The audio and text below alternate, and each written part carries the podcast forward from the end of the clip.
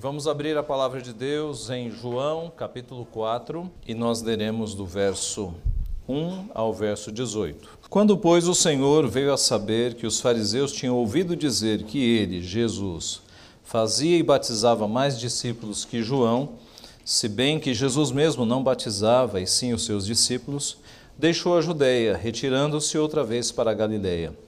E era-lhe necessário atravessar a província de Samaria.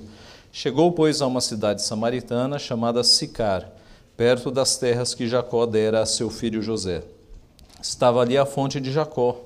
Cansado da viagem, assentara-se Jesus junto à fonte por volta da hora sexta. Nisto, veio uma mulher samaritana tirar água. Disse-lhe Jesus: Dá-me de beber, pois seus discípulos tinham ido à cidade para comprar alimentos. Então lhe disse a mulher samaritana: Como sendo tu judeu, pedes de beber a mim, que sou mulher samaritana, porque os judeus não se dão com os samaritanos. Replicou-lhe Jesus: Se conheceras o dom de Deus e quem é o que te pede, dá-me de beber, tu lhe pedirias e ele te daria água viva. Respondeu-lhe ela: Senhor, tu não tens com que atirar e o poço é fundo. Onde, pois, tens água viva? És tu, porventura, maior do que Jacó, o nosso pai, que nos deu o poço, do qual ele mesmo bebeu, e bem assim seus filhos e seu gado?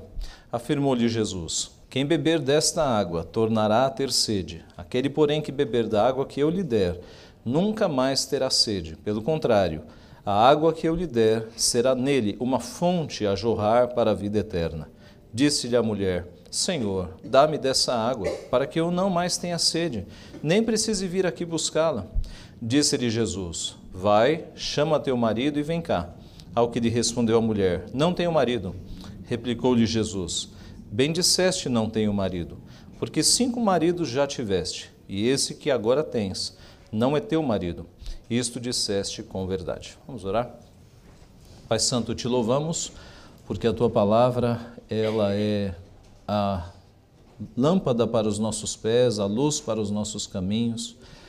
É de fato a espada que penetra no mais profundo do nosso ser, discernindo os nossos pensamentos, as nossas intenções.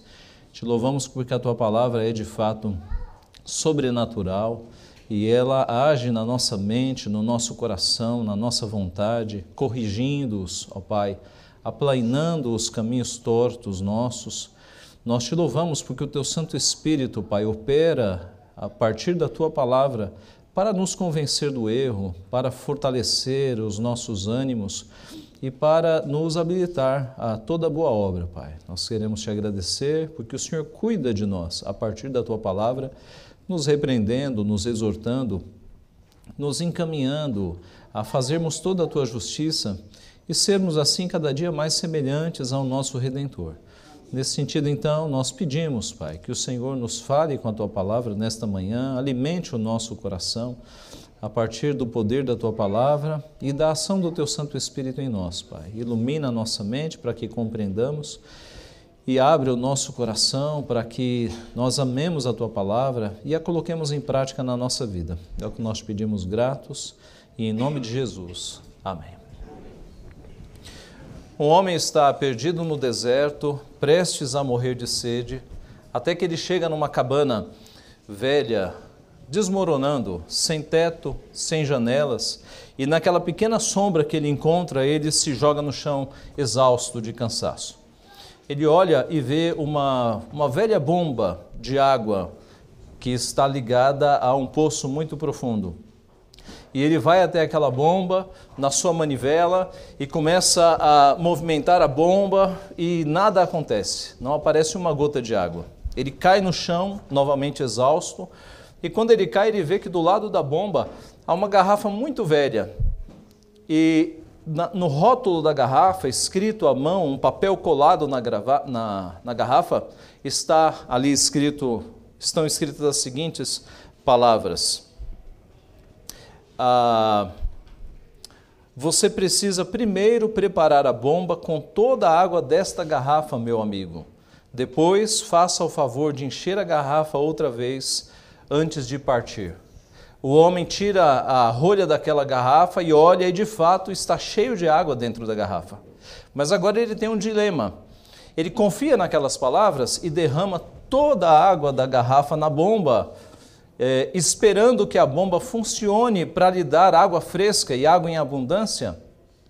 Ele confia naquela, naquele bilhete que foi escrito não se sabe quando, ou ele tira a rolha daquela garrafa e bebe aquela água e mata a sua sede ali imediata. Eis o dilema que aquele homem terá que decidir agora. O texto que nós temos diante de nós hoje fala, meus irmãos, de água também. Fala de um contexto em que o nosso Senhor Jesus, ele encontra uma mulher justamente ali necessitando de água, os dois necessitando de água. E o texto nos mostra que aquela mulher nunca tinha conhecido Jesus, foi um primeiro contato com Jesus. E naquela conversa, que não foi uma conversa longa nem demorada, a mulher sai convertida. A vida daquela mulher toma um outro rumo, ela sai com o coração renovado. Ela é convertida pelo Senhor Jesus. As poucas palavras que aquela mulher trocou com Jesus fez, fizeram com que ela tivesse uma transformação total de vida. As poucas palavras fizeram com que aquela mulher, com que aquela mulher conhecesse Jesus Cristo. E o que foi este pouco que ela conheceu de Jesus Cristo? Em primeiro lugar, ela viu que Jesus é aquele que não faz acepção de pessoas. Jesus é aquele que não faz acepção de pessoas. No versículo, versículo 1, nós temos a informação. Quando, pois, o Senhor veio a saber que os fariseus tinham ouvido dizer que ele, Jesus, fazia e batizava mais discípulos que João, verso 2: Se bem que Jesus mesmo não batizava e sim os seus discípulos, deixou a Judéia, retirando-se outra vez para a Galileia. O que está acontecendo aqui? Jesus sabe de alguma forma que os fariseus estavam ouvindo notícias que Jesus batizava mais do que João Batista que não era verdade, porque o próprio Jesus, ele não batizava, mas os seus discípulos. E por que é que Jesus não batizava ele próprio? A Bíblia não declara, mas irmãos, possivelmente para que ninguém saísse dizendo: Eu fui batizado pelo próprio Jesus Cristo. Eu não fui batizado nem por João, nem por Mateus. Então Jesus nunca batizou, mas ele deixou que os seus discípulos, a base da igreja, batizassem. Então essa informação era falsa, mas Jesus percebeu o burburinho e a boataria de que ele estava fazendo mais do que João Batista. Ora, João Batista, nesse momento, já havia sido preso e morto, decapitado. Então, para que os planos de Deus não se adiantassem, porque ainda não havia chegado a hora de Jesus ser entregue para a morte, ele resolve sair da cidade, para que ele não seja preso, pego, e aí os planos de Deus não eram esses de fato. Então, por isso que Jesus decide sair da Judéia, da região da Judéia, e ele vai outra vez para a Galileia. Só que no caminho para a Galileia era necessário passar pela província de Samaria. E daqui a pouco nós vamos falar de causas históricas que transformaram o povo da cidade de Samaria em inimigos do povo de Deus, em uma raça impura. Assim, os judeus nunca passavam por Samaria, eles desviavam. Eles não passavam por uma terra impura, com pessoas impuras, de alimentação impura. Eles iam, desviavam de Samaria para chegar no seu destino. Jesus fez questão de não desviar. Jesus atravessou, entrou em Samaria, coisa que judeu nenhum fazia. E Jesus fez isso para mostrar que o nosso Deus não faz acepção de pessoas. Nosso Senhor Jesus Cristo não discrimina pessoas por sua aparência, por sua raça, por sua condição financeira. Jesus entrou. E o que é que acontecia ali, meus irmãos? Qual era o problema com Samaria? No ano 931 a.C., morreu Salomão, mais ou menos essa data. E com a morte de Salomão, assumiu o reino Roboão. E Roboão, você deve se lembrar, foi o responsável pela divisão do reino em Reino do Norte e Reino do Sul. E o que, que aconteceu com essa divisão? No Reino do Sul ficava Jerusalém, que era a cidade onde estava o templo. Jeroboão colocou dois, uh, dois bezerros de ouro, um na cidade de Dan e outro na cidade de Betel, para que o povo parasse e adorasse nessas cidades. E ele fez de, de Samaria a capital do reinado do norte. Então você ficou agora com dois reinos e duas capitais. O tempo se passou e em 722 a.C., uh, esse reino caiu, a Assíria invadiu, e o que, que o, o rei da Assíria fez?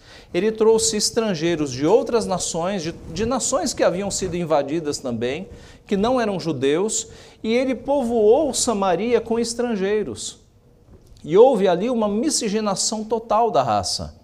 E veja, meus irmãos, isso nos nossos dias parece de fato meio discriminatório, mas pensemos com a cabeça do Antigo Testamento, com a cabeça de um judeu.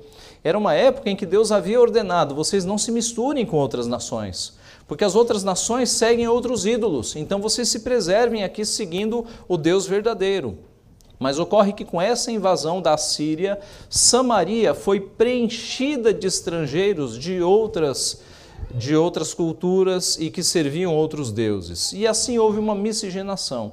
Historicamente, então, o povo de Samaria ficou sempre, sempre visto como um povo de sangue impuro, um povo que seguia outros deuses. Por isso, os judeus não se davam com os samaritanos. Eram diferenças históricas, né, muito profundas, mas Cristo veio justamente para quebrar este tipo de diferença. E Cristo fez questão de entrar em Samaria. Mas não foi apenas uma diferença racial que Cristo quebrou, ele quebrou outros preconceitos aqui. Primeiro, quando ele conversou com uma mulher, e uma mulher samaritana. Daqui a pouco nós vamos chegar no versículo 9 e falar sobre isso. No versículo 6, nós vemos que estava ali a fonte de Jacó e, cansado da viagem, assentara-se Jesus junto à fonte por hora, por volta da hora sexta. Quando o texto fala que Jesus estava cansado da viagem, nós temos aqui um dos muitos versículos que mostram que Jesus era homem. Jesus era verdadeiro homem. Ele era verdadeiro Deus e verdadeiro homem. Daqui a pouco vai aparecer, vai, vai se demonstrar e se evidenciar a natureza divina. Mas agora há uma evidenciação da natureza humana. Jesus está cansado, cansado da viagem. Jesus não era rico, Jesus não andava em animais, em cavalos. Jesus, como todo pobre da época, ele percorria grandes distâncias a pé com seus discípulos. E depois de uma grande caminhada a pé, ele está cansado, ele é verdadeiro homem. E ele se assenta junto à fonte. Aqui, meus irmãos, esse junto à fonte, na língua em que foi escrita, que é o grego, dá-se uma margem para traduzir como sobre a fonte. É uma palavrinha grega que tem dois sentidos: junto ou sobre. E muitos estudiosos preferem o sobre, sobre a fonte, porque esta fonte, que era um poço na verdade, ela tinha uma grande tampa de um metro e meio de diâmetro, mais ou menos, e 45, 50 centímetros de altura.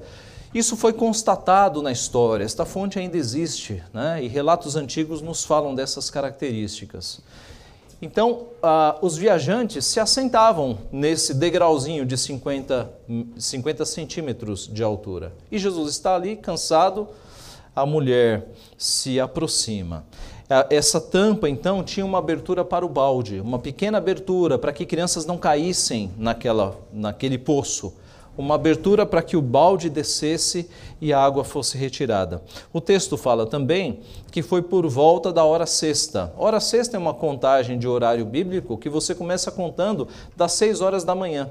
E aí você chega ao meio-dia. Então aqui era calor do meio-dia, sol lá em cima, e que essa cena acontece. Diz o texto que Jesus se dirige à mulher samaritana e ele pede: dá-me de beber. Isso aqui, meus irmãos, era uma coisa impensável. Um homem falar em público com uma mulher. Ainda hoje, em alguns países do Oriente, isso é uma coisa que não acontece. Um homem na rua conversando com uma mulher, isso é um escândalo. A cultura no Oriente é muito mais reservada do que a nossa. E nessa época, então, muito mais. E Jesus ele quebra aqui um, um, paradigma, uma separação racial e até cultural, quando ele conversa com uma mulher em público. E é ele que se dirige a ela. A mulher fica tão espantada que diz no versículo 9: Como sendo tu judeu, pedes de beber a mim, que sou mulher samaritana? Duas coisas: que sou mulher e que sou samaritana. Ela ficou espantada. Como é que você se atreve, sendo judeu, falar comigo que sou mulher e que sou samaritana? Porque os judeus não se dão com os samaritanos. João coloca essa observação. Uh, outro aspecto, meus irmãos, é que, sendo aos olhos do judeu uma raça impura, nunca que um judeu poderia sentar-se na mesa com um samaritano e nem receber algum tipo de comida ou de bebida de um samaritano. E note que Jesus estava aqui sem um balde. Ele teria que compartilhar do balde da samaritana.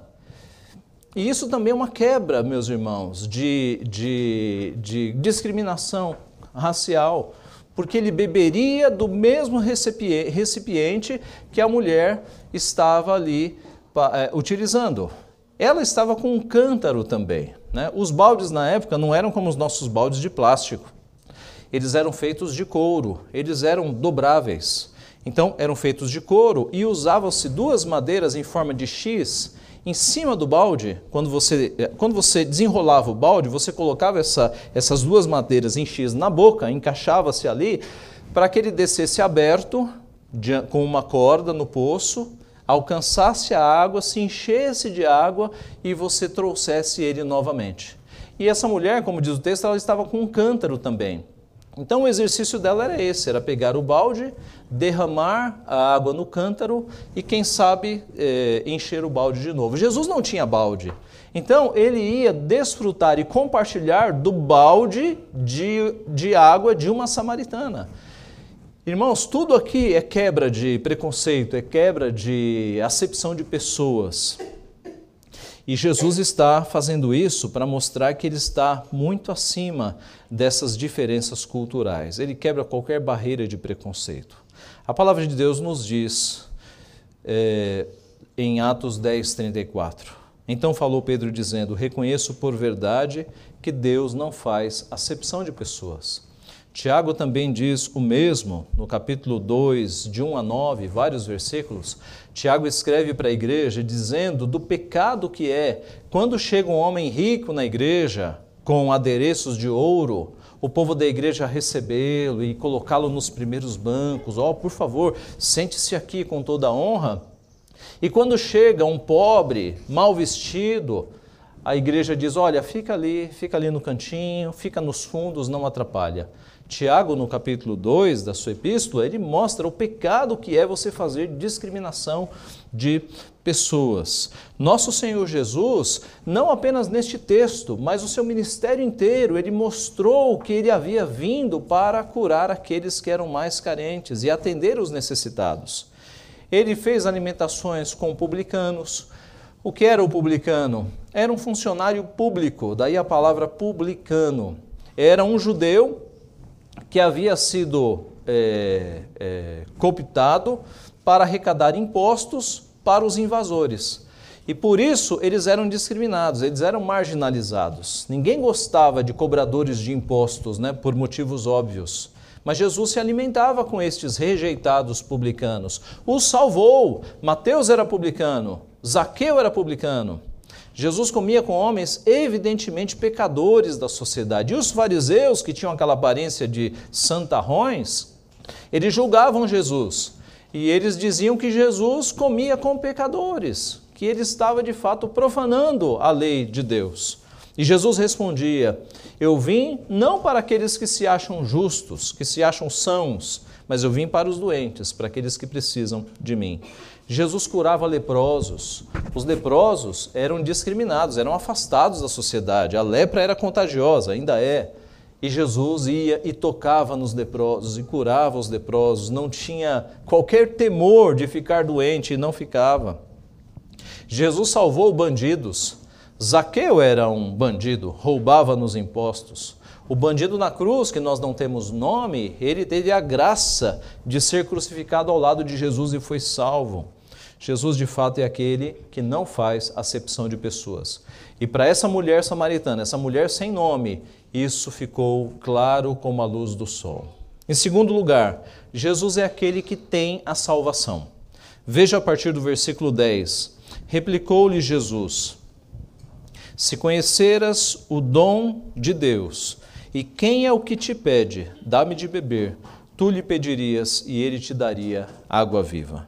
Se você conhecesse quem é que está te pedindo água, você pediria muito mais do que água. Você pediria algo para matar a tua sede espiritual. E essa mulher, o contexto vai nos mostrar que ela era uma mulher de vida torta, uma mulher de muitos maridos, uma mulher que nunca teve felicidade no casamento, uma mulher pecadora. Mas, enfim, se ela soubesse quem é que estava diante dela, ela pediria água para nunca mais ter sede. Irmãos, água viva na Bíblia é sinônimo de água de nascente. E é por isso que ela não entendeu de primeira. Por exemplo, em Gênesis 26, 19, diz o texto: Cavaram os servos de Isaac no vale e acharam um poço de água nascente. Qual é a diferença? Você tinha poços para armazenarem água da chuva, ou água que se jogava lá dentro, ou você tinha poços escavados até a fonte, até a nascente. E quando Jesus diz aqui, se você soubesse quem é que está diante de ti, você pediria água viva. Água viva é sinônimo de água nascente, por isso que ela não entendeu. E aí a resposta dela, eh, no verso 11: Senhor, tu não tens com que atirar, o Senhor está sem balde, e o poço é fundo. Onde, pois, onde, pois, tens água viva? És tu, porventura, maior que Jacó, o nosso pai, que nos deu o poço, do qual ele mesmo bebeu, e bem assim seus filhos e seu gado? A mulher diz: Senhor, o senhor não tem nem balde e está dizendo que vai tirar água de nascente? O senhor é maior do que o próprio Jacó que cavou este poço? Jesus está falando em termos espirituais, em termos figurativos, mas ela não está entendendo ainda a mensagem de Jesus. E aí no versículo 13 ele vai esclarecer. Afirmou-lhe Jesus: Quem beber desta água tornará a ter sede. Aquele, porém, que beber da água que eu lhe der, nunca mais terá sede. Pelo contrário, a água que eu lhe der será nele uma fonte a jorrar para a vida eterna. Ela ainda não entendeu. Daqui a pouco Jesus vai entrar no pecado da vida dela, ela vai, tendo, o seu pecado exposto, ela vai entrar em adoração, nos próximos textos serão os próximos sermões. E depois dessa conversa sobre adoração, ela vai encontrar a água da vida. E conforme a profecia, as palavras de Jesus, meus irmãos, essa mulher vai ter a sua sede acabada e ela vai ser uma fonte a jorrar para a vida eterna. Por quê? Porque no versículo 28, que é o final da história, nós vamos encontrar essa mulher largando o seu cântaro quanto a mulher deixou o seu cântaro. Quer dizer, ela deixou o seu cântaro. Ela foi ao meio-dia tirar água, era a coisa mais importante para ela, mas ela encontrou uma água tão mais importante que a primeira ficou secundária. Ela deixou o seu cântaro, ela esqueceu a sua água e largou e foi até a cidade para anunciar Jesus Cristo. E quando ela anuncia Jesus Cristo às outras pessoas, é porque agora ela tem dentro de si uma fonte a jorrar para a vida eterna. É a fonte que transborda. Jesus não nos sacia apenas a nossa sede, mas ele faz com que nós transbordemos. E quando nós transbordamos a fonte a jorrar para a vida eterna, nós anunciamos essa água viva às outras pessoas. Isso aconteceu com essa mulher. É o final da história. É o final da história. Assim, meus irmãos, Jesus é aquele que nos dá a salvação. Ele usou aqui a figura própria da água, porque o contexto em que ele estava ali era, era esse, e essa água viva é justamente aquilo que sacia a nossa sede espiritual, e mais do que saciar, jorra para a vida eterna, faz com que ela transborde do nosso coração e faz com que nós passemos essa água viva a outras pessoas. Jesus é aquele que tem a salvação. Em terceiro e último lugar, Jesus é aquele que nos conhece perfeitamente. dos versos 15 ao 18, nós temos: Disse-lhe a mulher: Senhor, dá-me dessa água para que eu não mais tenha sede, nem precise vir aqui buscá-la. Disse-lhe Jesus: Vai, chama teu marido e vem cá. Ao que respondeu a mulher: Não tenho marido. Replicou-lhe Jesus: Bem disseste não tenho marido, porque cinco maridos já tiveste, e esse que agora tens não é teu marido. Isso disseste com verdade. Jesus agora vai expor o pecado dela. E ele dá uma ordem. A ordem tem três passos: vai, chama teu marido e volta. Vai, chama teu marido e volta. E ela mente. Ela dá uma meia verdade. Ela diz: Eu não tenho marido. Ela não quer obedecer aquela ordem. Eu não tenho marido. Ela tinha marido, mas ela diz: Eu não tenho marido. E aí Jesus desvenda o coração dela quando ele diz: É certo, bem disseste, não tenho marido, porque cinco maridos já tiveste, e esse que agora tens não é teu marido. Isso disseste com verdade. Ela quis mentir, né? É como se ela dissesse: Não, eu não tenho homem nenhum para ir chamar. Ela tinha. Ela diz: Eu não tenho marido. E Jesus diz: É certo que você não tem marido, porque você já teve cinco, e esse que está com você agora não é, pela lei, o teu marido. Mas Jesus a desvenda, Jesus faz com que aquelas máscaras com as quais ela estava se protegendo caiam completamente. Meus irmãos, quando Jesus, lá no começo da história, se assentou no poço, ele já sabia quem era aquela mulher que vinha, ele já sabia a vida inteira dela, ele conhecia os corações. E ele já sabia que ela seria alcançada, que ele apresentaria aquela mulher a fonte da água viva e que o seu coração seria mudado, convertido e que ela se transformaria em uma evangelizadora, como de fato aconteceu. Ela foi à cidade, evangelizou, anunciou o nome de Jesus e muitos daquela cidade se converteram por conta daquele relato. Nosso Senhor Jesus, assim como conhecia aquela mulher, nos conhece perfeitamente nos conhece até mais do que nós mesmos. Porque nós, meus irmãos, como nosso coração é enganoso, por vezes nós não nos conhecemos e nós fazemos coisas que nós nos admiramos, erradas principalmente. Jesus nos conhece perfeitamente. Ele é Deus onisciente.